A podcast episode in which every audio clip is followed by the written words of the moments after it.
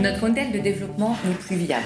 Il creuse les inégalités, consume la biorégénérescence de la planète et accélère le réchauffement climatique. Il y a urgence à en changer. Or, un autre modèle de production existe, dont l'entreprise pourrait s'inspirer, c'est la permaculture. Cette phrase commence la quatrième de couverture du livre La Perma-entreprise, un modèle viable pour un futur viable, inspiré de la permaculture. Vous l'aurez compris, aujourd'hui je suis en tête à tête avec Sylvain Brezat, son auteur.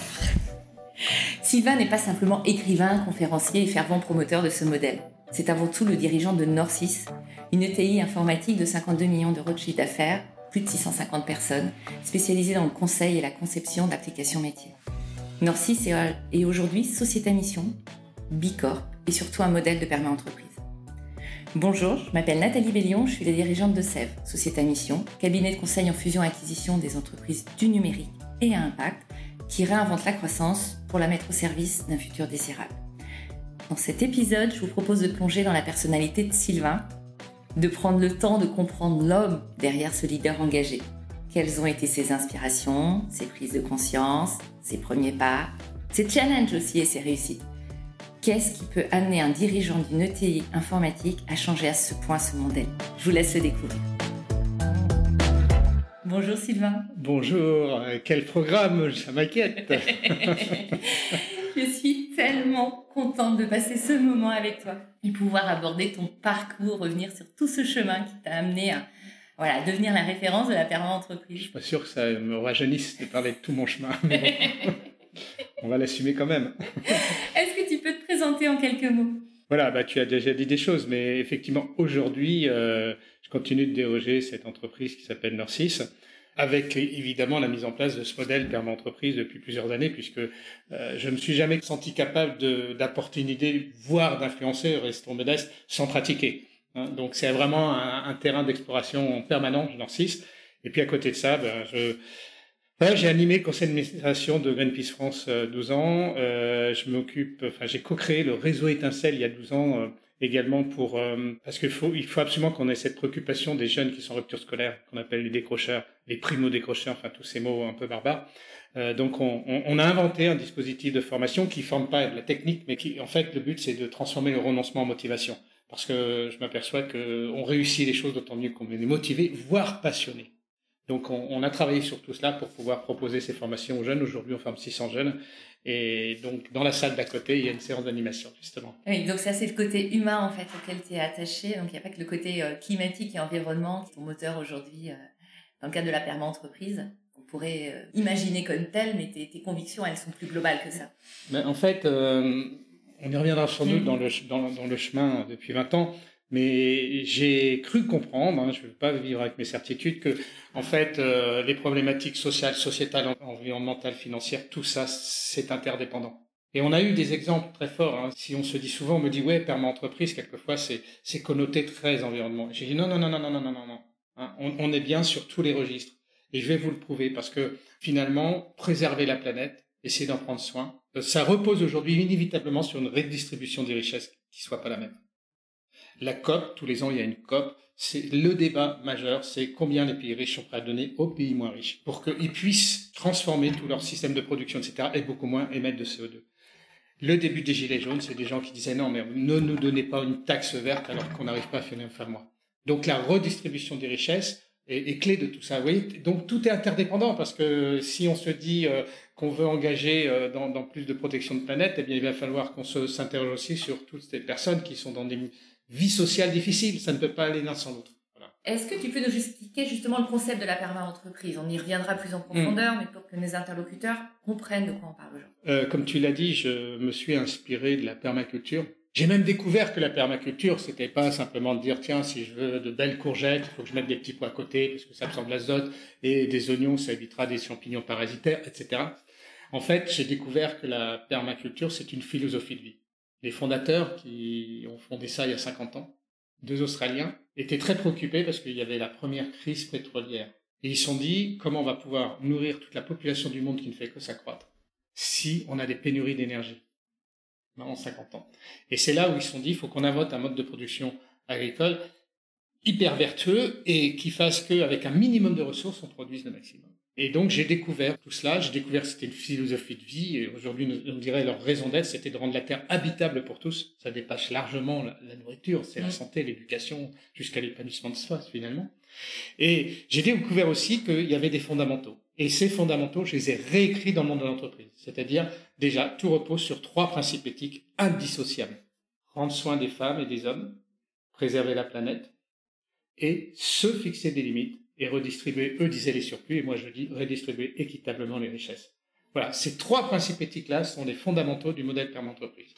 Et après, ce que j'ai fait également, c'est que j'ai découvert qu'il y avait des principes qu'ils appelaient de conception. Comment faire? Là aussi, je les ai réécrits dans le monde de l'entreprise. Mais ce qui m'a rendu triste, sincèrement, c'est de voir que euh, on parlait il y a 50 ans, ces gens-là parlaient de euh, faire un usage sobre des ressources, utiliser les ressources renouvelables, euh, ne pas produire de déchets c'est-à-dire des sujets qui sont des sujets d'actualité aujourd'hui, si on les avait écoutés. Alors en même temps, je me suis dit, c'était ma, petite joie, on disait, je peux, peux pas me planter si je réécris tout ça, parce que c'est que d'actualité.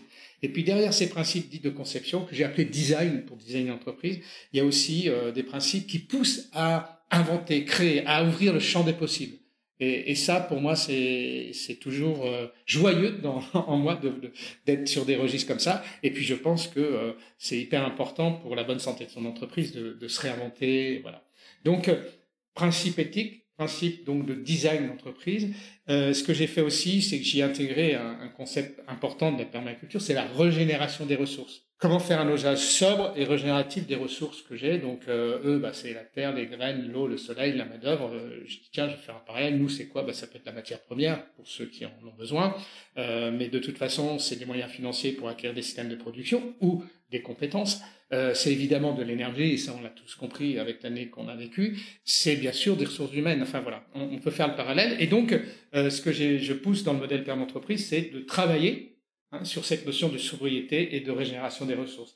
Et, quand j'interviens, je dis de toute façon, il y a une ressource qu'on a tous, c'est les ressources humaines. Eh bien, interrogeons-nous. Est-ce que je fais un usage sobre des ressources humaines? Ah, ça veut dire quoi? Et voilà, là, on ouvre, on ouvre, on ouvre les réflexions, on ouvre les terrains. Comment je fais pour régénérer? À Norcis, on l'a traduit en faire en sorte que les collabs soient en énergie positive de manière permanente en s'appuyant sur des leviers de qualité de vie. Voilà comment on l'a traduit, cette notion de régénération on a regardé tout ce qu'on faisait, puis on s'est dit, ben, faut aller plus loin. On pourra en parler plus tard.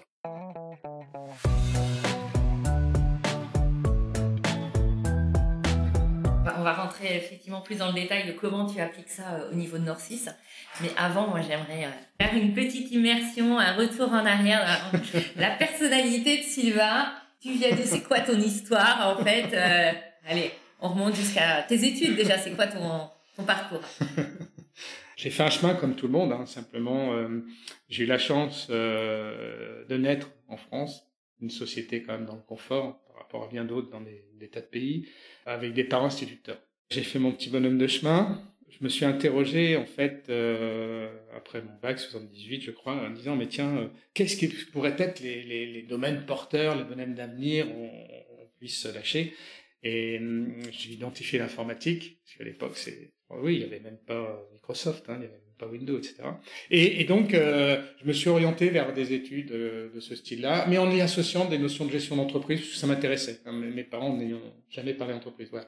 Toujours est-il que ça m'a amené à travailler, euh, à être prof de maths à l'armée, et j'y tiens, parce que je me suis dit, je serai jamais enseignant. Donc, euh, tiens, j'ai l'occasion là avec l'armée. Vous voyez, quelqu'un qui est positif sur l'armée, les gens se disent, celui-là, il est pas bien. Mais c'était très, très intéressant parce que je me suis retrouvé par exemple, à dire comment faire comprendre la règle de 3 à des personnes qui ont 18 ans qui n'ont pas compris. Bah là, on peut, on peut s'arrêter, s'arracher les cheveux pour trouver la pédagogie. C'est pour ça que j'ai plus de cheveux depuis très longtemps. Et voilà. J'espère qu'à l'époque de ton armée, t'en avais encore. ouais, des photos, je sais pas s'il y en a.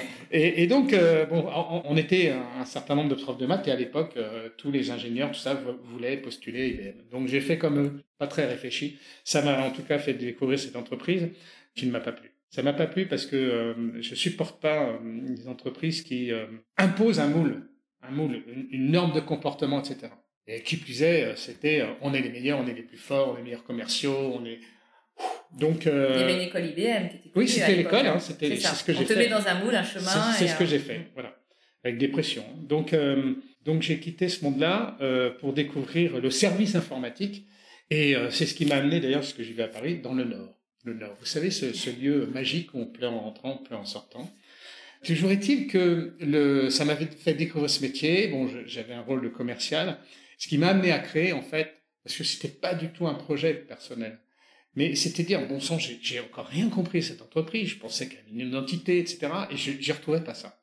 Et en fait, euh, je l'ai compris après, c'est que les fondateurs avaient décidé de la vendre. Respect, hein, c'est leur choix, mais ils étaient rentrés que dans une dynamique financière. Il n'y avait plus que l'argent qui comptait pour valoriser, valoriser au moment de la vente. Et en plus, ils ont voulu vendre IBM. Donc là, je me suis dit, bon, ça me euh, suit, ça me euh, C'est bon, quoi. C'est bon. Voilà, crée quelque chose. Tu te regarderas dans ta glace. Si ça te plaît pas, bah, c'est à toi que tu viendras t'adresser.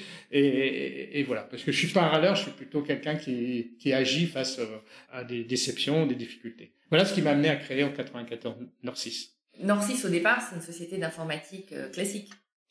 Qu'est-ce qu'elle a de particulier justement par rapport à ton expérience déjà? Elle doit, elle doit sortir du lot. Ce qui, ce qui m'a importé, et c'était l'essence même de la naissance de Nancy, c'est d'apporter davantage de valeur ajoutée que ce que font des tas de sociétés de services en informatique qui disent finalement ah vous avez besoin de telles compétences, je vous la vends euh, tant par jour et puis prenez-la et je facture de la journée. Voilà. Ça s'appelle la régie ou de la délégation personnelle. Ça, ça, ça m'intéresse pas du tout. Donc j'ai cherché à euh, positionner Norcis pour apporter plus de valeur ajoutée. Et au départ, à sa création, c'était un déjà de se dire euh, on, on, essaie de travailler que sur l'usage de nouvelles technologies. Et deux, on essaie de travailler avec des engagements ça s'appelle mode forfait, etc. Mm. Hein. Donc à l'époque, 94, euh, euh, voilà, il y a un petit euh, micro-ordinateur devant nous, hein, et eh bien on savait pas le connecter. Et, et, donc les premières solutions arrivaient et on a plongé là-dessus. Euh, parce qu'évidemment, par rapport à un, écran, noir et blanc ou, noir et vert, hein, c'était euh, le micro-ordinateur, l'arrivée de Windows, tout ça offrait quand même des possibilités d'usage ou de, applicatives intéressantes.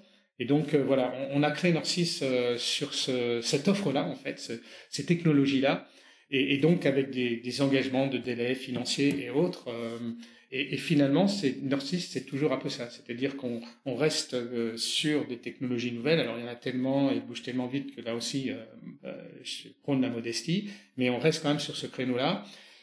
Et ce créneau de dire finalement, voilà, régulièrement s'interroge sur quelle valeur ajoutée supplémentaire on, peut apporter ou, euh, quelle valeur ajoutée nouvelle on peut apporter. Je ne sais pas si je la raconte là l'histoire, mais en, 2007 par exemple, euh, je me suis dit voilà, tout, tout le monde euh, cherche des ingénieurs, etc., etc.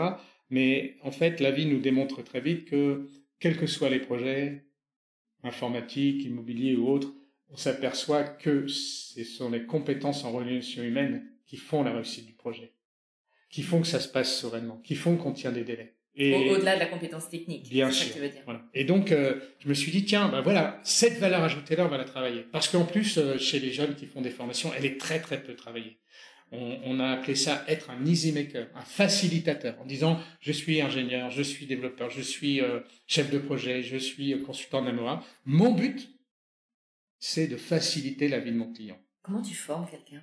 À monter en compétence là-dessus. Eh ben, on a créé une école. soft skills, euh, soft oui, hein, ce qu'on appelle soft skills aujourd'hui. On a créé une école euh, qu'on appelait l'école Easy Maker. Là encore, pour pas dire tiens c'est une bonne idée, en fait c'est une fausse bonne idée. Des idées de, de, de modules de formation, je les ai confortés avec des, directions informatiques hein, pour euh, voir un peu comment ils réagissaient. J'étais force de proposition, c'est pas de dire euh, de quoi vous avez besoin, parce que certains n'y avaient pas forcément réfléchi, c'était de dire, tiens, voilà, moi, je, souhaiterais que euh, les collabs de Norcis euh, aient, au-delà de leurs compétences méthodologiques, techniques, celles-ci, euh, qu'est-ce que vous en pensez? Et donc, ça nous a amené à créer une école avec un module de base écoute active, adaptabilité, comment générer un esprit collectif, comment être créatif, comment être un médiateur. 2007, on fait un saut, 2014-2015. Et donc 2014, on s'est réinterrogé. Et là, la question de base, c'était comment euh, faire en sorte que Norcis soit pérenne. Parce que, euh, c'est bien passé pour le savoir, euh, les gros veulent toujours être plus gros, les moyens veulent, être plus gros qu'eux. Euh, enfin, c'est voilà, c'est une course à la taille, et etc. les gens comme moi les aident à voilà. Tu, tu les aides euh, sans jugement de ma part. et, et, donc, je me suis interrogé là-dessus. Finalement, si on veut pas être à la course à ça, qu'est-ce qu'on peut faire? Ma déduction, de, de, petit raisonnement, c'était de dire, mais tiens, quand on est dans le haut de gamme, on, c'est plus un problème de taille. C'est là qu'est apparue la notion de haut de gamme, telle que voilà, tu l'exprimes. Voilà. Ok, et... 2014. Donc ouais, c'est 2014. Déjà ancien, ça a presque 10 ans. Oui. Parce que quelquefois, ça nous arrive d'entendre, oui, non, mais je préfère travailler avec ce gros-là parce qu'on ne pourra pas me reprocher d'avoir fait le mauvais choix.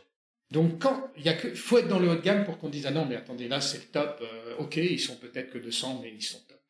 Donc, c'est ça qui, qui nous guide euh, depuis maintenant. On appelait ça une ambition, maintenant, ça un enjeu de permis entreprise, qui montre bien que la permis entreprise touche le business, ce n'est pas que du social et l'environnemental. Et donc, euh, associé à ça, mon intuition, c'était que, de toute façon, la façon de, de développer, de faire de l'informatique en tant que développeur, ingénieur, etc., allait régresser.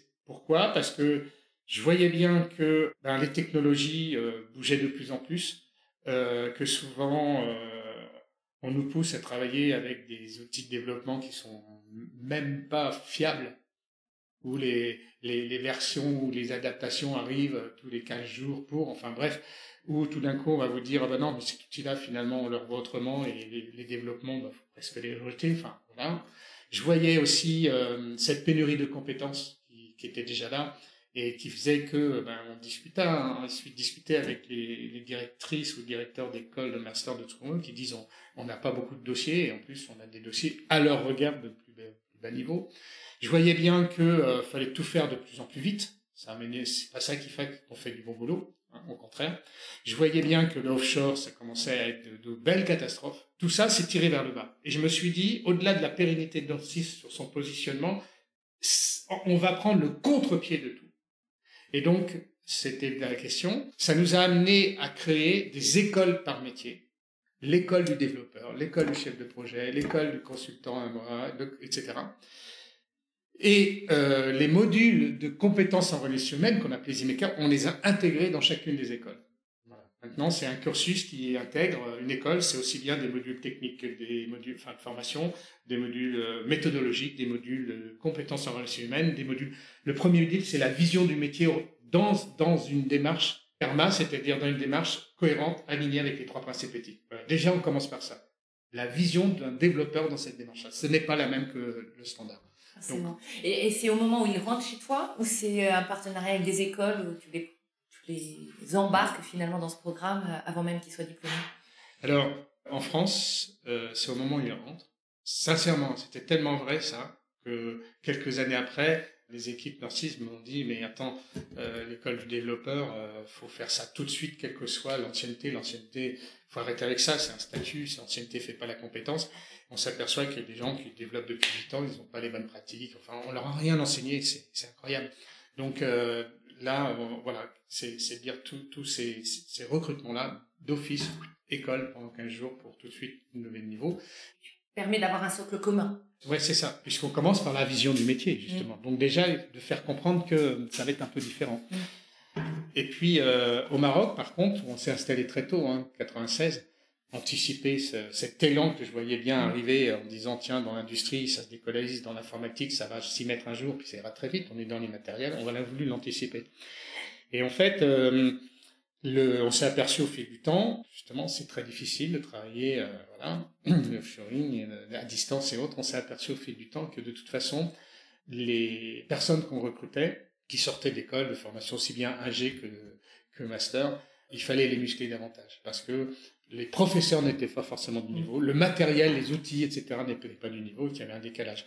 Donc là, on, a appelé ça l'école Technomaker, une espèce de bac plus 6, c'est-à-dire qu'on propose à ceux qui sortent de formation de passer 4-5 mois, et c'est très, très élitiste, hein, enfin très, très exigeant, 4-5 mois de, de, formation interne, gratuite, pour, euh, voilà, pour les mettre à niveau et en tout, cas, euh, et, et franchement, ce que euh, ça c'est du haut de gamme offshore, c'est franchement, franchement du haut de gamme. Parce que ça, on a vu de toute façon tout de suite euh, les choses évoluer, les clients faire beaucoup plus confiance euh, par rapport à ce qu'on faisait, etc. Mais c'est l'investissement, évidemment. Hein, euh. Et ce qui est amusant, c'est que là-bas, sans faire aucune pub sur, les sur quoi que ce soit, cette année, on a eu 500 candidatures pour 30 postes. Oui, donc tes problèmes de pénurie de ressources, toi, tu les connais pas. Ben, plutôt à parce, sélectionner. Parce que, parce que j'ai mis tout ça en place. Ouais. Ça, c'est de la perma. C'est de la perma entreprise. Tu as été attentif à la ressource humaine et à ce que tu pouvais lui apporter et comment tu pouvais un la faire grandir et mm. deux euh, faire qu'elle soit bien aussi euh, voilà, dans, et puis, sa euh, pratique. et puis de dire que finalement, si on veut porter une vision d'un métier, ben, il faut commencer par essayer de la faire comprendre, qu'elle soit appropriée. c'est aussi euh, de la perma parce que euh, on aligne hein, sur nos principes éthiques, prendre soin des femmes, des hommes, des planètes, etc. C'est des limites et, et euh, on s'aperçoit que c'est aujourd'hui attractif. C'était pas une fin en soi cette histoire, mais aujourd'hui c'est attractif. Oui, tu l'as fait par conviction et, et un vrai bénéfice business et quotidien ouais. C'est ce que j'appelle créer un cercle vertueux avec le modèle perma. Voilà, parce que ça, ça vaut de l'argent. Un turnover qui dit la moitié de celui des autres, ça vaut beaucoup d'argent. Bah, c'est deux leviers. C'est le turnover qui est plus bas, et, as une attractivité, et ça, c'est un vrai enjeu aujourd'hui. Et, ça se chiffre, hein, ça s'appelle des coûts cachés. Mais bien sûr. Passer son temps à aller recruter, à regarder des CV, à contacter, mm. euh, quelqu'un qui va partir euh, au bout d'un an ou deux, enfin, mm. c'est du temps perdu et de l'argent. Euh, bah, c'est pas à toi que je vais apprendre que ce sont des coûts cachés qu'il faut travailler. Donc, là, tu parles du côté humain, mais la perma, elle t'est arrivée quand dans ce schéma? Les auditeurs ne le voient pas, mais j'ai des cheveux euh, ça veut dire que depuis 20 ans, euh, ce qui m'anime, c'est d'essayer de démontrer qu'on peut développer une entreprise avec une autre vision des choses et que ça va réussir. Et ça fait 20 ans que tu portes ça. Ouais, parce que alors euh, le, point initial, c'est voilà, avant l'an 2000, on est venu me proposer d'intégrer un, mouvement de dirigeants d'entreprise qui s'appelle le Centre des jeunes dirigeants d'entreprise. Le CJD. Le CJD, mouvement merveilleux ça a eu un premier effet, c'est que euh, j'étais euh, petit, je connaissais aucun dirigeant, c'est pas mon monde, et j'ai vu des gens s'intéresser à ce que je faisais. Et ça, c'est chouette parce que ça donne confiance. Et là, alors là, moi, il y avait plus de limite. Hein. On, y va, on, expérimente ci, on expérimente ça.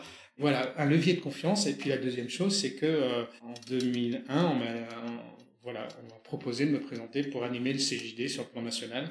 C'est des mandats de deux ans renouvelables. Et qu'est-ce qui se passait au début des années 2000 eh bien, c'est que la RSE arrivait en France. Je me souviens de la Commission européenne qui avait fait un livre vert en disant au pays, faites un livre blanc, c'est-à-dire faites des propositions. Voilà, je suis arrivé à ce moment-là. Et je me suis dit, voilà, ce truc, le CJD ne peut pas passer à côté. Parce que son objet, c'est de mettre une économie au service de l'homme.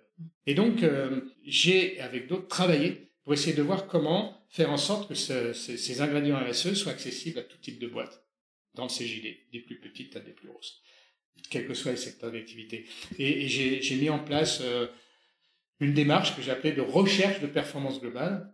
C'était simple, c'était dire, euh, voilà, l'entreprise a une triple finalité économique, sociale et environnementale. On est en 2002 l'environnement, c'était quand même quelque chose. Précurseur. et, comment ils réagissaient justement ces différents dirigeants du CJD Faudrait leur demander. parce que Est-ce qu'ils t'ont accueilli à bras ouverts Avec recul, je me dis, c'était un peu fou, euh, d'autant plus que 2003, c'était une crise, euh, pas dans l'informatique où la bulle Internet avait.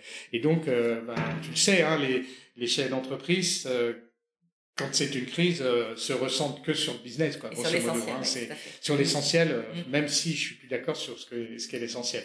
Mais voilà, en tout cas, j'ai lancé ça et évidemment, c'est ce qui m'a nommé sur les 20 ans de Norcis, c'était de dire tiens, ce truc-là, vas-y, pousse, pousse, pousse, va plus loin, va. Alors, je peux donner des exemples. Hein, euh, 2005, 2004, c'est là où j'ai créé l'université d'entreprise avec les premiers cursus de formation. 2005, euh, c'était euh, la lutte contre la discrimination, la mise en place du CV anonyme, des formations sur les préjugés, les stéréotypes. C'était euh, mettre en place des outils pour être dans l'égalité professionnelle. Il était aperçu de manière inconsciente, il y avait des écarts hommes-femmes à compétences égales, clairement. Hein. C'est un peu culturel, on n'est même pas conscient. Donc tout ça, ça a été rectifié. en 2005 Ouais. Ah oui, il a été très en avance sur ces sujets-là. Ben Enfin, je non, hein. non, non, non, super. 2007, euh, c'était le premier bilan carbone. Je me vois encore avoir distribué euh, le livret vert, euh, petit livret vert de Nicolas pour expliquer plein de choses. On a fait, enfin, on avait fait des, des séances de, de comment dirais-je, de débat de films sur le film d'Al Gore à l'époque. Al Gore avait essayé de démontrer que, enfin, voilà quoi, c'était 2007. En 2007, c'était la, la, création de l'école Maker avec ses compétences de relations humaines. C'est pour ça que je dis Nord c'est vraiment un terrain d'exploration, d'expérimentation. Mais c'est ça qui m'anime. Parce que c'était toujours, mon message était simple, c'était de dire, tiens, allez, on prend un thème, la discrimination. On fonce dans ce thème à partir du moment où on est capable d'y voir un impact humain, un impact environnemental, un impact économique. C'est toujours ton triptyque. C'est mon triptyque. Et finalement, la, la perma, elle reste sur ce triptyque-là avec des principes éthiques. Et, et donc, sur la discrimination, bon, l'aspect social, on l'entend, l'aspect euh, enfin vert environnemental c'était sociétal ou, euh, enfin le vert c'est l'anneau vert de notre logo c'était environnemental ou sociétal. Et donc là c'était de dire bah, avec notre fondation on va aider des jeunes qui sont susceptibles je suis gentil d'être discriminés. Voilà. Et, et, donc économique on s'était dit voilà, euh, déjà à l'époque recruter c'était pas simple, quand on était petit c'était pas simple, et on, a mesuré en quoi ça pouvait euh, être attractif pour des profils que les autres ne voulaient pas voir. Et, la perma, c'est aussi simple que ça, c'est de dire voilà, euh, bâtis ton projet de développement d'entreprise, bâtis un projet spécifique avec ce, regard de triptyque et, et indissociable, indissociable. Chaque décision doit passer par ce triptyque. Voilà, c'est ça. Donc le, projet global comme un autre projet. Si tu peux pas y répondre au sein de ton entreprise, c'est par ta fondation, tu t'es dit, bah, je vais, Voilà, bien sûr. Voilà, c'est ça. Je peux te le prendre sur, euh, sur, des tas de sujets, en fait. Hein. Euh, quand on s'est dit, tiens, euh, EasyMaker, euh, donc cette école des compétences en relations humaines, donc on est sur le, mon anneau rouge humain, mm. et, mais l'anneau bleu, bah, il se pressent, c'est qu'on va avoir plus de valeur ajoutée, on va peut-être facturer un peu mieux que d'autres, etc. C'est voilà. Et mon anneau vert, eh bien, c'était de dire tiens, des modules qu'on a créés, parce qu'on crée beaucoup de modules de formation, on aime bien, euh, on va les proposer au monde associatif, etc. Pas que chez les trois anneaux. C'est pour ça que le, logo de Norcis, c'est vraiment ces trois anneaux qui, qui sont entrelacés pour dire euh, voilà, je reviens à ma perma, l'humain, la planète, les limites, le business et la redistribution, tout ça c'est un tout. Hein, et il faut pas agir euh, l'un sans l'autre. Et c'est là que tu crées l'équilibre, et c'est là que tu crées finalement un socle solide et... Euh, voilà, et, cohérent. Et cohérent. Parce que finalement, tout ton projet d'entreprise est filtré par ces principes éthiques-là. Ils sont, ils sont omniprésents. Et donc, ça amène une cohérence que les collabs sentent très très bien. Et ça, ça, ça vaut de l'or aujourd'hui. Parce que, tu sais bien, il y a énormément de jeunes qui doutent de beaucoup, beaucoup de choses, à raison. Donc, c'est, je pense c'est important cette cohérence-là. Ceux qui viennent chez Norcis euh, savent tout ça. Est-ce que d'ailleurs, globalement, ceux qui viennent chez Norcis viennent chez Norcis pour ça? Difficile de, de, répondre à la place des autres. Hein. Mais si j'ai un, un, exemple factuel, c'est que avec Mathilde, qui est l'ancienne DRH, qui est maintenant directrice générale, quand on, on a, euh, en fonction de nos sites, un groupe de 6 à 8 personnes qui ont été recrutées, euh, il y a 3 mois, il y a 6 mois, grosso modo 6 mois c'est bien, on, passe une journée avec eux. Et donc, on fait plein de jeux, etc. Et euh, ce qui est intéressant, c'est, allez, vous mettez sur une feuille ce qui vous étonne, des points de vigilance, etc. Et puis, on met tout ça sur un tableau déjà pour montrer qu'on se dit tout. On, est transparent, on n'est pas là. Et, ce qui est intéressant, c'est de voir combien de fois des mots réapparaissent. Il y a allez, 2019 avant Covid, franchement, écologie, environnement, sur un groupe de 8, si ça apparaissait deux fois, c'était maximum. Aujourd'hui, c'est quasi tout le monde. Donc c'est ça qui me fait dire que oui, ce qu'on fait, ça répond, mais ça répond plus qu'à des attentes, parce que des fois, ça répond à des besoins. C'est différent qu'une attente. Hein. Bien sûr. Un besoin. Faut faire, ça pour, faut faire ça pour moi. Et, et je rajoute même un besoin vital. Hein. Euh, hier soir, on en parlait, mais euh, moi, j'ai un fils qui, qui m'a dit, je sais pas si je, j'ai pas envie d'avoir d'enfant. Dans ce monde-là, j'ai vraiment pas envie. Il y a une étude qui a été faite dans 10 pays d'Europe il y a un an et demi euh, auprès des jeunes qui disait 39% s'interrogent sur le fait d'avoir des enfants. C'est énorme. C'est énorme. Et, donc moi, euh, moi, mon fils Thomas, on a beaucoup discuté. Euh, je lui ai fait lire des choses qui sont plus positives, qui montrent qu'il y a peut-être de l'optimisme à voir, etc. Et je suis grand-père. Mais voilà, c'est un besoin vital en fait. Hein, c'est même besoin vital. C'est fort, c'est énorme. Hein. Le, le, modèle PERMA, il répond à ça. Et euh, la, méthode que je propose pousse de toute façon à de l'authenticité, à de la transparence. On peut pas jouer. Avec le modèle PERMA, on peut pas jouer. On peut pas faire de washing.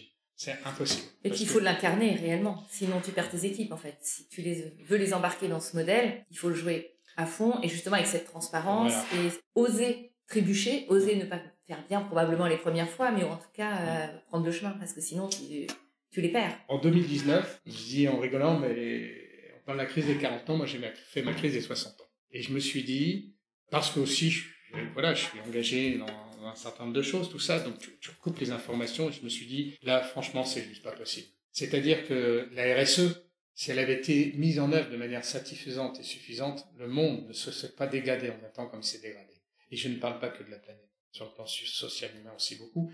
Et là, je me suis dit, bon, euh, c'est juste pas possible. Qu'est-ce qu'on peut faire?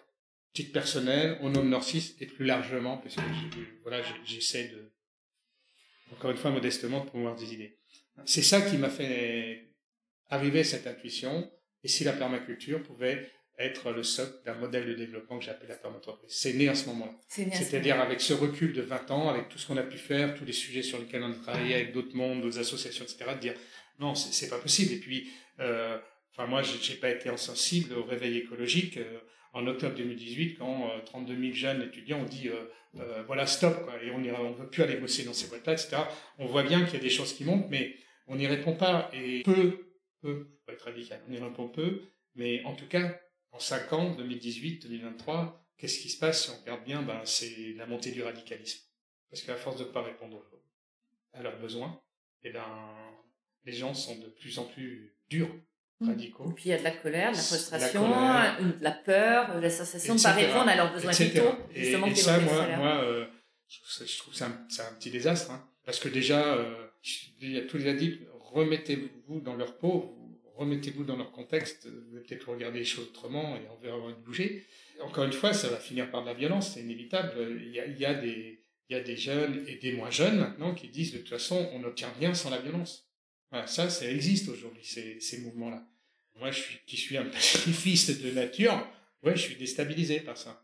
Donc, euh, c'est pour ça qu'en 2019, je me suis dit, qu'est-ce qu'on peut faire, qu'est-ce qu'on peut faire, et puis merci à l'intuition. Il y a, y a un moment, tu es tombé sur le livre, euh, enfin, je sais pas, de ces Australiens tu Non, es, euh, non, c'est arrivé ok, ah, t'es curieux. Hein. c'est le but de ce podcast, d'aller gratter, d'aller chercher. Alors, euh, eh bien, quand en 2014, on dit, allez, il faut qu'on tente vers le haut de gamme, et donc on va mettre en place des dispositifs, nos écoles métiers, on a mis en place un autre dispositif, qu'on a appelé les pirates. Les pirates, ce sont des collabs qui passent une partie de leur temps à travailler sur un objectif qui est réinventer l'entreprise. Donc, ils prennent un thème, soit un thème de prospective, soit un thème où euh, on se dit, tiens, euh, allez, à la limite, on le détruit, on reconstruit autre chose pour voir. Ça aboutira, ça aboutira pas, mais c'est la meilleure façon d'être tout le temps en mouvement, de pas être dans cette certitude. Donc, euh, ça peut toucher, voilà, le management. C'est comme ça qu'à un moment donné, on s'est dit, tiens, on va essayer autre chose le, ça, ça, a été des thèmes sur, euh, voilà, on appelait ça le quotient physique, qu'est-ce qu'on peut faire euh, pour la bonne santé des collaborateurs, enfin plein de choses. Et, ce sont des volontaires, des personnes que tu choisis, euh, des cadres, pas forcément des, des, managers Ce sont des personnes qu'on choisit. Parce que, en fait, si on, on, est bien à l'écoute des uns et des autres, on s'aperçoit que il y a un certain nombre de, de collabs qui, certes, ont des compétences, tout ça, pour leur métier, pour la, la mission pour laquelle euh, ils ont intégré l'entreprise, mais ils savent bien d'autres choses, ils ont d'autres connaissances, ils ont d'autres compétences. Et c'est ça, c'est prendre ça pour le mettre dans, dans une dynamique collective qu'on appelait les pirates. Ce que j'adore, c'est que tu vas quelque part aller chercher ce qu'ils sont en dehors de jeu. Voilà. Et... Ils sont entiers. Enfin, tu vas chercher l'être euh, dans sa globalité finalement euh, là. Je trouve ça fantastique parce que souvent on passe à côté de cette partie, Exactement. de leur personnalité, de leur talent. Ceci étant, mon fils qui a rejoint Norcis après avoir fait six ans dans des cabinets de conseil RSE, tout ça, on disant on peut pas, général bol de faire des dossiers qui servent pas grand chose, c'est cartonné, euh, toi t'agis. Est-ce que je peux me dire, si c'est ton projet, tu viens. Ça, c'est important. Ça doit être ton projet. Et donc, euh, euh, il est venu évidemment dans l'esprit euh, la planète, la planète, la planète, et donc il avait proposé une journée pirate sur euh, sur remettre en question sur nos engagements environnementaux. Je me suis mis en observateur. Et à un moment donné, ça, voilà, c'est euh, j'avais dit, vous savez, euh, souvent j'oublie mes idées. Euh, je suis pas un grand preneur de notes. Je dis, tiens, je vous dis un truc là, gardez-le quelque part. Euh, je me demande si la permaculture peut pas nous inspirer pour euh, un certain nombre de choses d'entreprise. C'est venu comme ça, au moment, en, mmh. voilà, en observant tous les débats qu'ils avaient. Mais je pratiquais pas. Maintenant, j'essaie de pratiquer. Mais voilà, c'est né comme ça dans, dans, dans un contexte particulier, hein, ça serait pas venu autrement mhm. peut-être. Et euh, c'est là où je leur ai dit, bon maintenant, euh, quand ils m'ont dit, tiens, tu sais que tu as dit ça, oui, oui, euh, il faut toujours se méfier de, des fausses bonnes idées, il faut se méfier de ses propres idées parce qu'on pense que c'est les meilleures. Hein? Donc c'est là où on a monté un, un groupe pendant neuf mois, et j'ai dit, vous, on secoue, on secoue, on secoue, avec des collabs, avec des dirigeants extérieurs, avec un philosophe, et euh, on, a donc euh, pénétré ce monde de la permaculture. Hein. c'est un, le bouquin du fondateur, c'est 700 pages, hein. c'est énorme. Ouais, t'en parles dans un TEDx, je me dis waouh. et, euh, et à la fin, fin 2019, on s'est dit bon, un, on est déjà bien ancré sur des principes éthiques, etc. de la perma, et deux, ça tient la route. Donc on fonce. Et puis le Covid est arrivé et on s'est dit c'est incroyable quoi. On n'avait pas imaginé ça Et dans le modèle PERMA, le Covid, le confinement a donné des rebonds incroyables. Je pourrais donner des exemples euh, sur le modèle. Partage. Ouais. par exemple, le modèle PERMA pousse à anticiper euh, les nouvelles tendances, les mutations, etc. Eh bien, le télétravail dans 6 c'est 2015. Donc vous étiez prêt. Quand le Covid est arrivé, c'était pas une révolution, c'était pas perturbant, c'était pas. Et pourquoi on a, on a fait ça en 2015 Parce que, principe éthique, on voulait amener un, nouveau dispositif pour essayer de faciliter euh, la vie de chacun et l'équilibre vie pro vie perso, mais aussi parce que on savait que c'était le meilleur moyen de bien réduire notre bilan carbone. On retrouve cet assemblage des principes mmh. éthiques tout en se fixant des limites sur l'usage du télétravail. Voilà, les trois principes éthiques sont là. Et donc, ben oui, qui vite, mais effectivement, on a pu euh, appréhender ça tranquillement, faire de la conduite du changement, s'aperçoit qu'il y a des outils d'animation qui arrivaient mais qui bougeaient tout le temps, s'apercevoir qu'en management c'est pas si simple, en gestion de tension c'est pas si simple, etc. Mais le 16 mars 2020, euh, euh, nos problèmes. Et à côté de ça, il y avait des tas de boîtes qui disaient ah, Mais nos salariés n'ont pas d'ordinateur portable, comment on va faire? Ils sont tous souhaits pour en acheter, ils n'en pas assez, etc. Puis, bah, nos infrastructures réseau, ça va pas tenir la route. Puis une fois qu'ils se sont dit Allez, ben, allez-y, allez-y. Hein. Zéro conduite du changement. J'ai même entendu des boîtes, voir euh, des mouvements patronaux dire Mais le télétravail, de toute façon, ça marche pas. Ah oui, quand il n'y a pas de conduite du changement. Euh, voilà. Euh, bah, ça, c'est un exemple complet d'anticipation poussée par le modèle permanent entreprise qui, à un moment donné, s'avère être source d'une sacrée performance. Moi, je te parlerai même de résilience, en fait. On parle souvent. Euh, la permaculture, d'une façon générale, permet aussi de mieux absorber, si on revient au, terrain, un manque d'eau ou différentes choses. Là, c'est un cas concret dans l'entreprise. Ah, ne peut pas être plus concret, exactement. En termes de résilience, il y a eu un, choc, mais toi, tu étais prêt. Et, tu l'as finalement, ça a été un, micro-choc par rapport à, à plein d'autres, grâce à cette adoption en amont et à ces réflexions et à moi ce que j'aime dans ton discours c'est cette remise en question permanente. Alors certains dirigeants pourraient dire c'est sympa il doit avoir du temps il a que ça à faire. Comment tu arrives à le mettre concrètement en place ou dire à tes collaborateurs d'y passer du temps? euh, je vais prendre l'exemple de la mise en, œuvre d'un modèle permanent comment on a fait un heure 6 alors pour nous c'était une marge de plus hein, c'est pas un grand changement. Mais ça se fait tout à fait bien avec un grand changement. C'est ce que je veux dire, ça explique un peu. on a monté un groupe de collaborateurs en leur disant est-ce que vous avez envie de produire le contenu de notre projet Perma Des collègues qui sont particulièrement euh, curieux, qui sont préoccupés du monde, etc. Et en fait, quand on produit, à chaque étape de la méthodologie, on produisait et on allait voir le codir en disant, ben voilà, amender, bouger le truc et valider.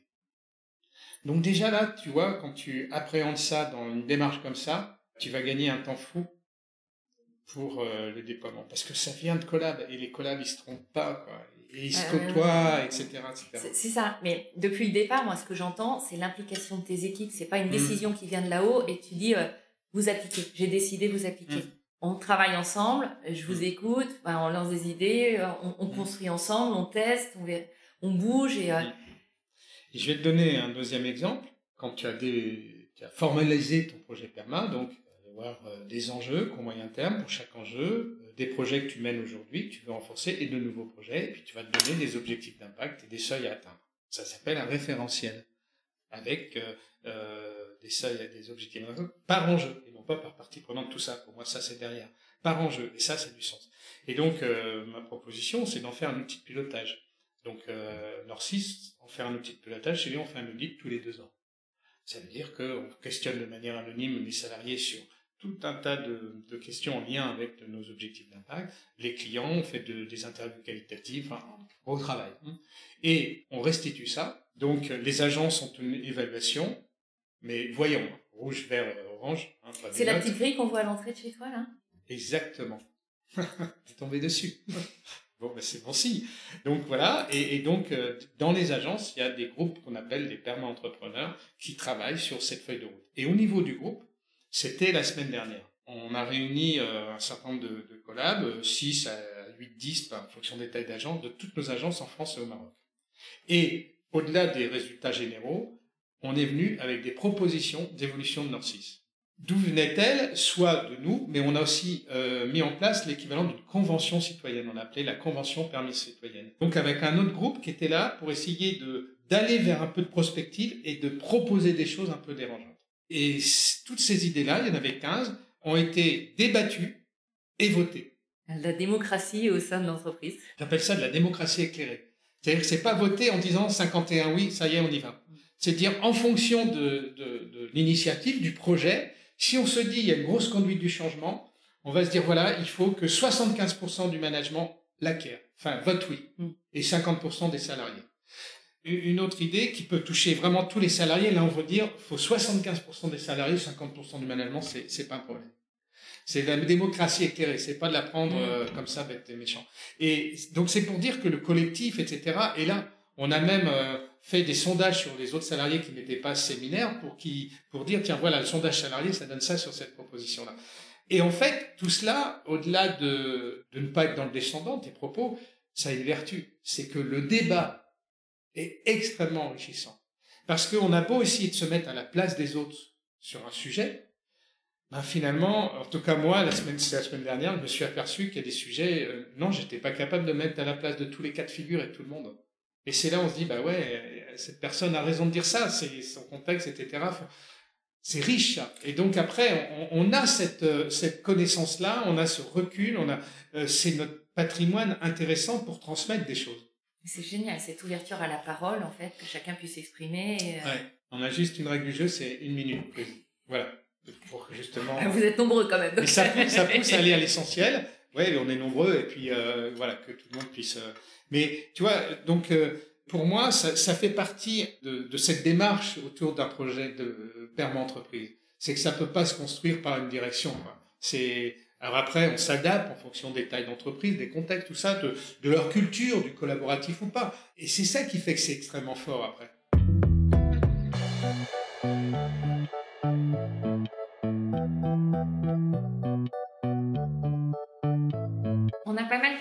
Des, collaborateurs. Comment tes clients perçoivent ton approche?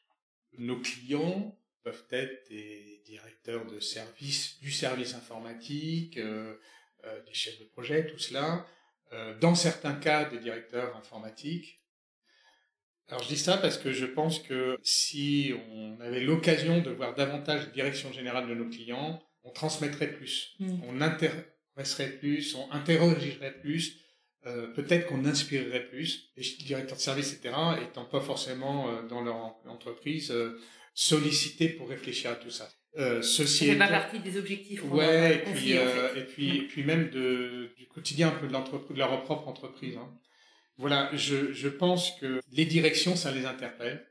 Et pourquoi ça les interpelle? Parce que on a inventé un modèle et, et on le pratique. Et il fonctionne. Et il le touche du doigt.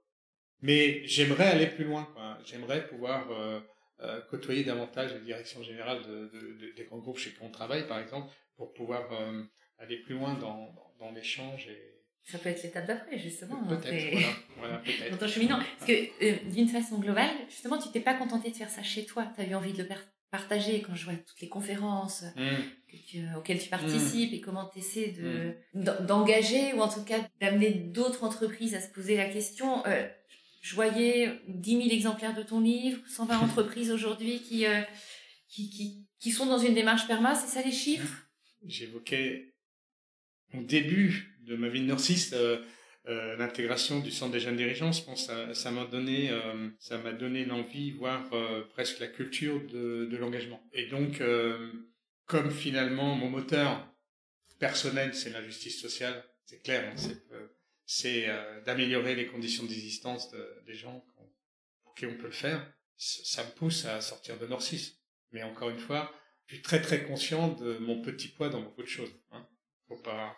Mais oui, ça me pousse à ça, c'est clair. Il y a euh, effectivement beaucoup beaucoup de milliers de dirigeants qui ont pu entendre euh, m'entendre parler de ce modèle et notamment de, de, clients par leur réseau, etc. Hein. Donc euh, oui, malgré tout, des directions générales, j'en côtoie.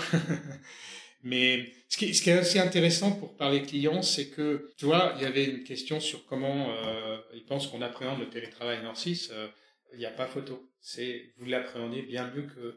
Mais pourquoi? Parce qu'on a tout anticipé, on a un recul, ceci, cela. Il y avait euh, une question sur euh, finalement la valeur ajoutée qu'on pouvait avoir. Et eh ben voilà, quand on a un turnover de, moitié de bien d'autres, ça, ça, se traduit tout de suite par de la valeur ajoutée parce que dans leurs équipes où il y a, y a des, des profils de développeurs ou autres de toute euh, société de service et puis que ça, ça tourne sans cesse, c'est pas comme ça qu'on fait du boulot. Même eux, euh, ça les déstabilise. Et puis même sur le plan économique pour ces sociétés de service, parce que le client va dire attends, euh, pendant deux mois, moi je le paye pas le temps du transfert de compétences, donc ils y risquent de l'argent, etc. Bon, tout ça, ça ressort de ces enquêtes. Donc ils, ils perçoivent finalement le modèle PERMA, mais à travers leur quotidien. Quand tu fais les conférences, que tu as des chefs d'entreprise en face de toi, tu me partageais tout à l'heure en préparation du podcast qu'il y a des idées euh, sur lesquelles ils adhèrent facilement. Il y en a une sur laquelle euh, c'est plus compliqué.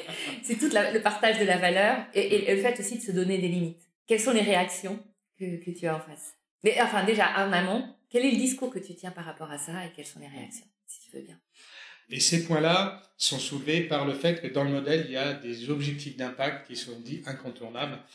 Donc, euh, il y en a un, c'est la redistribution des richesses, hein, je suis clair avec moi-même, et donc euh, je pousse à tendre vers, hein, encore une fois, je ne veux pas être clivant radical, mais euh, je pousse à tendre vers le fait de redistribuer 50% des résultats à la société civile, impôts compris, et aux salariés. Donc, oui, ça... Je, Là, ça bouscule. Je ne sais pas ce qui se passe dans la tête des gens. Ça bouscule. C'est terrible, la relation à l'argent. Quand je m'occupais du CJD, c'était des mandats de deux ans non renouvelables, mais j'aurais bien aimé avoir le temps, une troisième année, pour créer, euh, dans, dans, un cycle de formation pour dirigeants, un module sur sa relation à l'argent. Il y en a un deuxième thème qui, qui bouscule, c'est que, c'est les mots que j'utilisais il y a 3-4 ans, d'être en contribution nette et positive en carbone. Ça voulait dire, que fais-tu pour réduire au maximum tes émissions de CO2 mais pas au maximum parce que c'est urgent. Et euh, pour ce qui reste, que fais-tu pour entre guillemets compenser ce mm. mot-là On l'utilise plus beaucoup puisque il a été détourné.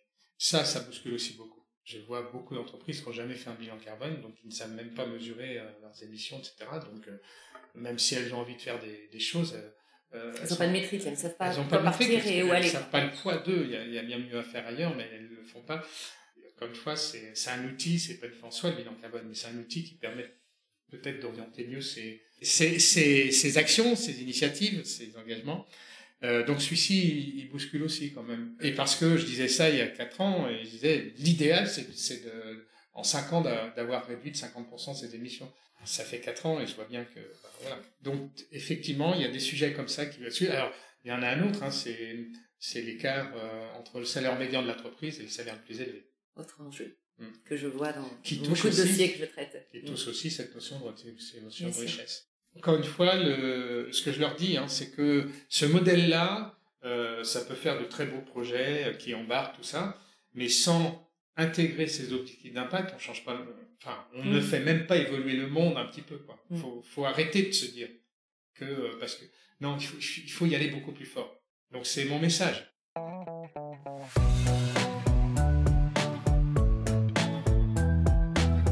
Il y, a un sujet sur lequel je voulais t'amener aussi, c'est limiter sa croissance. À un moment donné, se donner des limites. Enfin, ma société s'appelle Sève, donc forcément, ça fait référence à, hmm. la croissance des végétaux. Hmm. Les hmm. arbres ne montent pas au ciel. À un moment donné, ils continuent à grandir, mais différemment. Leurs branches euh, vont grossir, ils vont, euh, leur tronc, euh, peut-être donner des fruits différents avec d'autres qualités. Et tu as cette, notion dans ta permaculture, dans, ta, dans, la permaculture, perma-entreprise.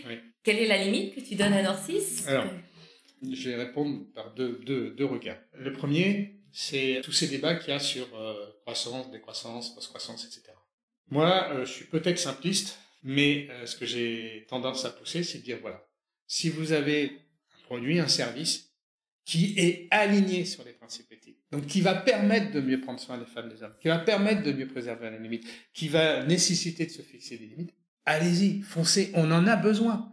Parce qu'on est dans une période de transition pour un autre monde. Mm. Donc, dans cette transition-là, faut pas hésiter à pousser ces, ces, ces, produits et ces services. Si, par contre, vous avez un produit qui bah, ne permet pas de prendre, mieux prendre soin des femmes et des hommes, voire euh, évidemment des grades de la planète, il faut vous remettre complètement en question. Ça, faut décroître, c'est clair. Donc voilà, moi mon positionnement général, il est déjà là et tu as la notion de limite qui est au milieu de tout ça. Après, le deuxième regard, c'est de dire finalement dans l'entreprise, dans son quotidien, dans ses projets euh, de court moyen terme, en quoi est-ce utile de se fixer des limites? Je crois que euh, c'est utile parce que, un peu comme mon, mon pour, contre la discrimination, mon CV anonyme, c'était pas une fin en soi, Mais je savais que c'était un dispositif qui allait nous faire gagner du temps sur un changement de culture. Et c'est ce qui s'est passé. Et on a vu très vite qu'il y avait de la discrimination sur l'âge. Donc moi, là, les, fixer des limites, c'est ça. C'est finalement déclencher des évolutions euh, culturelles. Alors, euh, il y en a un qui nous fait toujours rire, c'est le dernier séminaire et audit qu'on avait fait avant celui de, la semaine dernière, c'était sur des résultats de 2019, et dès que c'était le 7 janvier ou 10 janvier 2020, on ne savait pas ce qu'était le Covid. On avait fait voter plusieurs limites. Et il y en a une, c'était de ne pas prendre l'avion si on pouvait se déplacer autrement en moins de 6 heures. Moins de 6 heures. Donc, à ma mode, hein, débat, etc., etc., et ça a été voté. Et ça, ça a fait gagner du temps sur cette prise de conscience et sur le fait de dire, mais oui, ok, euh, un train de nuit, finalement, c'est pas mal. Ben oui, parce que dans le train, je suis relax. Alors que euh, aller à l'aéroport, tout ça. Enfin, la France est très conservatrice. On est français. On est dans cette culture-là. Faut pas se j'ai toujours regardons-nous avant de regarder les autres. Donc, pour moi, ça, c'est des leviers, tu vois, qui vont changer, qui vont faire gagner du temps sur, euh, sur l'évolution. on a fait voter euh, le fait de ne plus commander quoi que ce soit chez Amazon. Et ça, le débat, il a été très pédagogique. Je me suis aperçu que euh, ben, les uns et les autres ne savaient pas ce qui se passait chez Amazon. Cette destruction de produits neufs par leur politique financière au regard de fournisseurs, c'est des centaines de milliers de produits, euh, les conditions sociales euh, infernales, le procès qui sont pris aux États-Unis parce qu'ils détournaient les pourboires, c'est phénoménal cette boîte. Eh bien, euh, voilà, on a fait prendre conscience que quelque part, si on cautionnait ces boîtes-là, ben, qu'on arrête tout, quoi, et qu'on se plaigne pas que le monde euh, se dégrade. Moi, je trouve qu'on vote avec notre carte bleue. c'est la meilleure façon d'exprimer, en fait, le monde hmm. qu'on souhaite pour demain, et, là, c'en est l'exemple concret. Des limites, ça, ça, peut être vraiment des leviers d'évolution culturelle, d'évolution sur le regard, et puis, euh, tu peux avoir évidemment des limites plus structurantes. C'est-à-dire, euh, est-ce qu'il faut travailler sur tel projet Avec quel client Avec tel, quel fournisseur Et là, euh, ce qu'on a fait, parce que c'est, on peut pas juger les choses comme ça, quoi. Hein, c'est, c'est pas de, du jugement de bistrot. Hein. Et on a créé un conseil éthique, conseil d'éthique, composé de collabs et de personnes extérieures spécialisées dans le domaine euh, big data, intelligence artificielle, environnement, tout ça. Et donc les salariés peuvent faire une saisine. Et évidemment, euh, quand on a fait ça, très vite, il y a une saisine sur euh, moi je comprends pas qu'on travaille avec ce client. Et donc là, euh, c'est intéressant parce que le conseil a passé un, temps. Alors, il, il n'est pas à temps plein, loin, loin, loin sans faute sur ce sujet-là, c'est un peu comme les pirates, mais il a bâti une méthodologie d'analyse basée à nouveau sur des trois principes éthiques, etc. La cohérence de l'ensemble. Et, et c'est vrai que ça a amené, euh, c'est intéressant, ça a amené beaucoup de réflexions en disant, mais finalement, euh, voilà, c'est pas l'entreprise faut juger, c'est où elle veut aller et avec quelle vitesse elle veut y aller. Euh, voilà, c'est pas le projet qu'il faut juger, enfin, c'est sur le projet qu'il faut juger, parce que même dans une entreprise à fossile et qui veut pas se bouger, euh, si on est sur un projet justement qui pousse les énergies renouvelables, euh, vaut mieux le pousser ce projet, vaut mieux en, contraire. Enfin voilà, des, tas de débats comme ça. Mais là aussi, euh, je reviens sur mes effets de levier, c'est que le conseil d'éthique a dit tiens, on propose un outil de diagnostic pour tous les commerciaux pour que finalement, s'ils ont un prospect, ils puissent euh, se faire une petite idée. Parce que c'est mieux d'arrêter tout de suite par répondre qu'après, quand on travaille avec un client. C'est quand même plus compliqué. Et en fait, euh, au bout de 2-3 ans, ben, on s'est aperçu que quelque part, ça s'auto-régulait. Voilà, il y a une agence qui, euh, un appel entrant d'un client euh, hyper techno, Bincont, etc., qui voulait travailler avec nous, hein, même pas d'appel d'offres. Et les équipes sont aperçues qu'ils ne payaient pas d'impôts en France, donc négatif. Autorégulation. Donc ça, on est sur une, éthique, tu vois laquelle.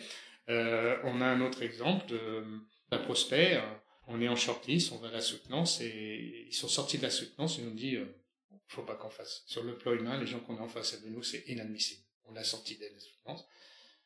Il nous a appelé, on nous dit vous êtes retenu, on leur a dit non, on vient pas. Et alors on essaie toujours d'expliquer pourquoi. Donc euh, il y a un client avec qui on a dit on va travailler plus sur ces projets-là, il a bien compris le pourquoi. Là sur l'appel d'offres, euh, personne aurait un peu de mal à comprendre. Mais tu vois, c'est c'est ça, c'est toujours de dire finalement euh, comment faire évoluer le plus vite possible les cultures.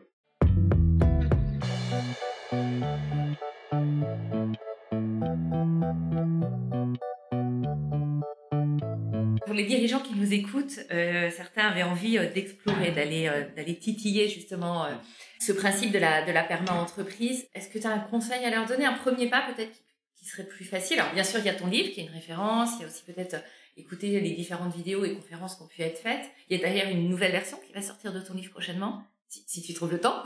Voilà, merci. merci. Ouais, comme tu le dis, on, peut, euh, on peut apprendre euh, le livre encore une fois. Hein, on s'est dit, on fait comme l'open source dans notre monde informatique, c'est qu'on donne tout. Hein, donc c'est la méthodologie, etc. Tout est dans le livre. Et je connais des entreprises qui, à partir de ce livre, ont déroulé le modèle à perfection. Donc c'est ça, c'est il y, a, il, y en a d'autres qui nous ont dit, euh, ben, voilà, ça serait bien de nous muscler. C'est pour ça qu'on a créé l'école, la PERMA. Euh, euh, et aujourd'hui, ce qui est le plus efficace, c'est un module de trois jours qui muscle pour embarquer un collectif et pour dérouler la méthode. Donc ça, ça, ça fonctionne. Et, l'intérêt, c'est de dire, bah, finalement, je vais vivre trois jours avec d'autres personnes qui veulent faire la même chose. Donc c'est, ben voilà, comme tous les réseaux, quand on travaille ensemble sur un sujet, c'est génial.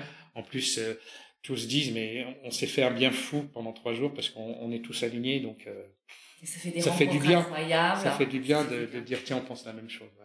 Mais néanmoins, euh, si maintenant on se dit, bon, au-delà de ça, euh, un conseil, c'est de pas débarquer du jour au lendemain en disant, tiens, voilà, c'est plutôt de dire, tiens, je viens de découvrir quelque chose, et avec les collabs, alors s'il y en a pas trop, on peut faire avec tous, sinon faut, faut, faut voir mais c'est dire tiens, qu'est-ce que vous en pensez? C'est-à-dire, part, faut partir des autres pour réussir. On réussit beaucoup mieux quand on part des autres et pas de soi.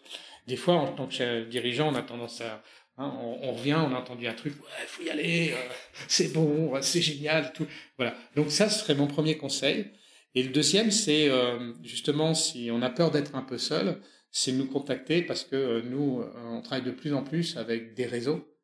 Euh, le CJD a mis en place des commissions euh, territoriales pour pousser cela et justement pousser cela afin, en plus de devenir entreprise à mission, parce que notre modèle, il est facilitateur pour tout cela. Il y a des clubs APN aussi qui m'inscrivent des journées de formation. Euh, donc, une journée, on commence à faire des choses. Enfin voilà, c'est de voir s'il n'y a pas un, réseau local, territorial qui, qui travaille dessus et puis qu'on peut greffer parce que ça, ça va donner confiance pour y aller. Top, super, des choses concrètes qu'on va pouvoir euh, mettre en action. Ça me donne envie de participer à ce séminaire, pour tout se dire. Aujourd'hui, l'homme, Sylvain, de quoi, de quoi il est le plus fier, même si je sais que tu es très humble dans tout ce que tu, partages. À un moment donné, si tu prends en deux minutes, de quoi tu es fier aujourd'hui? Déjà, il y, a un truc qui m'apporte aucune fierté, euh, c'est Ah ouais, euh, ah, vous êtes 700, jamais de croissance externe, etc. Bravo. Ça, je m'en fous, mais alors. On est toujours plus petit qu'un autre, on est toujours plus gros qu'un autre aucun intérêt. Euh, ce qui ouais, m'amène une émotion, c'est quand à un moment donné, je m'aperçois, voilà, dans notre audit, euh, il y a un chiffre, 91,3% des collabs disent être fiers de travailler à Narcisse. Voilà. Ça, c'est une émotion. Et la deuxième émotion, c'est euh, c'est de voir que le passage de ces collabs à Narcisse a été source d'enrichissement. Et ça, je le vois à la sortie, témoignages, tout cela, parce que je trouve que la plus belle chose dans la vie, c'est de transmettre. C'est pas de donner des maisons, enfin, patrimoine, tout ça, c'est transmettre des choses. Donc, en tout cas pour moi. Donc ça, ça, voilà, ça c'est, ouais, je suis capable d'avoir une émotion sur ça. Et euh, le dernier point, c'est d'arriver à bien transmettre Narcisse. Voilà. challenge. Et, et c'est fait. C'est fait depuis peu. Et ça, ça, je suis content parce que euh, c'était un débat hein, sur, euh, mais finalement l'avenir de c'était quoi l'avenir de Narcisse euh, Pour parler vrai, hein, si c'était racheté, euh, tout est détruit en peu de temps. Et ben, aujourd'hui, je peux dire que euh, voilà, c'est la suite est là. la, ma petite DG, elle, a 39 ans. Thomas, qui s'occupe de la perma, il a 34 ans dimanche. la directrice de toute la région a moins de 40 ans. Enfin voilà, il y a, y a tout un tas de personnes jeunes enthousiaste, brillant et croyant. puis j'ai une énorme confiance. Donc humainement, je pense que ça tient. Puis j'ai des directeurs d'agence top. J'ai aussi donné 10% des actions pour créer une fondation actionnaire. Hein, c'est un dispositif peu connu. Mais euh, l'intérêt, c'est que euh, cette fondation, donc actionnaire, fera que si demain je suis pas Nancy, je serai président de cette fondation. Et donc, au, regard de 10% d'actions détenues par la fondation, j'ai pu euh, bâtir une charte d'engagement disant voilà, ce que je veux contrôler vis-à-vis de Narcisse, c'est trois points. Les le s'ils veulent faire de, la croissance externe, le modèle permet, etc. Donc euh, ça, c'est mis en place. Et puis comme j'ai donné ces 10%, les remontées de dividendes sont défiscalisées, donc ça permet d'avoir un intérêt général avec des moyens.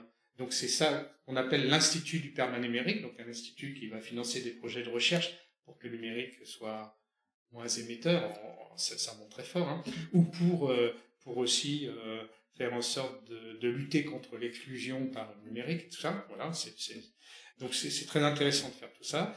Et puis euh, voilà, tout est réglé. Et, sur le plan fiscal, c'est fait aussi. Donc voilà, ça, ça fait du bien de dire tiens, si demain j'ai un incident, un accident de santé, Bravo, alors c'est une exclusivité, ça j'avais pas l'information. Bravo, bravo parce que c'est effectivement un enjeu. Est-ce qu'il y a un sujet qu'on n'a pas abordé que tu souhaiterais partager? C'est celui de d'arriver à projeter le modèle en disant je vais mieux réussir avec ce modèle-là. Parce que encore une fois, certains disent ah permaculture donc c'est un truc écolo, euh, l'écologie ça coûte cher. C'est une contrainte. Hein, c'est des contraintes, je résume très fort. J'espère avoir démontré que c'était pas du tout euh, qu'il y avait un triptyque, etc. Mais en fait, quand on raisonne perme entreprise, quand on s'inscrit dans sa espèce de philosophie, quand on s'inscrit dans la méthode pour dérouler, je parlais d'anticiper, etc. Qu'est-ce qu'on va faire? On va créer un cercle vertueux. Alors, dans mon monde à moi, les services, sociétés de services numériques, un des sports, c'est de facturer le maximum de jours hommes par personne. Le taux de staffing. Voilà. Alors je vais te dire, bah oui, euh, on est au moins à plus, on est à plus de 20 jours en moins que toute la moyenne de nos concurrents. Donc c'est moins de pression. Pourquoi? Parce que déjà il y a 47 jours de congé à Norcis. Hein, c'est des dispositifs d'équilibre vie pro vie perso depuis de 1998. Mais si je reviens sur mes cercles, hein, euh, je voyais bien l'intérêt de faire ça pour être attractif hein, et fidéliser. Donc voilà, on peut se dire, mais il est fou, il, comment il peut gagner de l'argent, il part avec un 50 handicap, ce que j'appelle ne pas partir sur une maximisation de profit. Ce chiffrage systématique, faut facturer, facturer, facturer, c'est de la maximisation de profit. Donc, dire, mais je crois pas son modèle, ne peut pas gagner de l'argent. Mais pourtant, je vais créer un cercle vertueux tout ce qu'on va travailler et mettre en place. Je prends un exemple. Absent, absentéiste, trois jours en moyenne par salarié. Le taux normal, c'est combien? Dans ce que me disaient les journalistes et dans le monde privé, c'est 15 à 17 jours. Le turnover, 25 à 30%, même chez les plus gros, je sais pas comment ils font. On est à moins de la moitié. J'ai fini mon handicap, j'en ai plus. Mm. L'attractivité. Et... et là, tu es en bénéfice. Et là, je, je commence à... Voilà. C'est ce que j'appelle un cercle vertueux. Et, donc, c'est ça aussi qui est intéressant dans ce modèle, c'est qu'il normalise pas. C'est-à-dire, il va te permettre de construire et de générer ton propre cercle vertueux en fonction de ton secteur d'activité, de tes offres, tes produits, de ton histoire, etc. C'est pas voilà. Et donc c'est c'est pour ça que c'est si intéressant parce que tu tu te donnes les chances finalement de créer davantage de richesses à court terme et il faut pour en distribuer. Parce que dire ouais je redistribue plus équitablement les richesses, si t'en crées pas, tout le monde peut le faire. Donc c'est important. Mais en même temps, tu valorises bien mieux ta boîte. Ça, tu dois le savoir. c'est un angle que j'essaie de partager avec mes clients. Allez sur ces modèles. Vous allez euh, effectivement euh, dépasser ce problème de, de ressources aujourd'hui euh, vous allez vous démarquer de votre euh, concurrence. Vous allez devenir effectivement attractif et c'est extrêmement vertueux. Si vous voulez le capital, la vente, vous valorisez plus. Ça, ça c'est prouvé maintenant. Enfin, en tout cas, ce modèle-là, c'est... Totalement. Merci pour la richesse de ces échanges.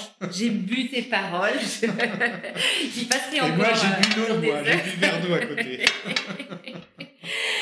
Est-ce que euh, est-ce qu'il y a un petit mot de la fin, un petit conseil que tu aimerais partager ou peut-être l'étape d'après où tu as envie d'aller? Il y a vraiment quelqu'un qui m'inspire, il s'appelle Saint-Exupéry. Il y a une citation hein, de Saint-Ex qui dit Pour ce qui est de l'avenir, il ne s'agit pas de le prévoir, il s'agit de le rendre possible. C'est hyper important d'être euh, dans une action très engagée aujourd'hui. Il s'agit de le rendre possible, avenir. Et je pense que si on fait ça, euh, les jeunes nous en sont vraiment reconnaissants. Je vous pouvez pas trouver mieux pour clôturer ce, podcast, un peu d'émotion euh, sur la fin et c'est tellement vrai. Encore une fois, voilà. Merci Sylvain, grand, grand merci. J'espère que tous mes auditeurs, vous avez eu autant de plaisir à écouter ce podcast que, que moi j'ai eu à, le vivre en direct. Si vous aimez ces interviews de ces leaders engagés, n'hésitez pas à les partager autour de vous, n'hésitez pas à mettre 5 étoiles et à me soutenir, à m'envoyer plein de messages. J'en raffole. Et puis, euh, pourquoi pas me solliciter ou à me proposer des interviews de d'autres personnes que vous trouvez inspirantes.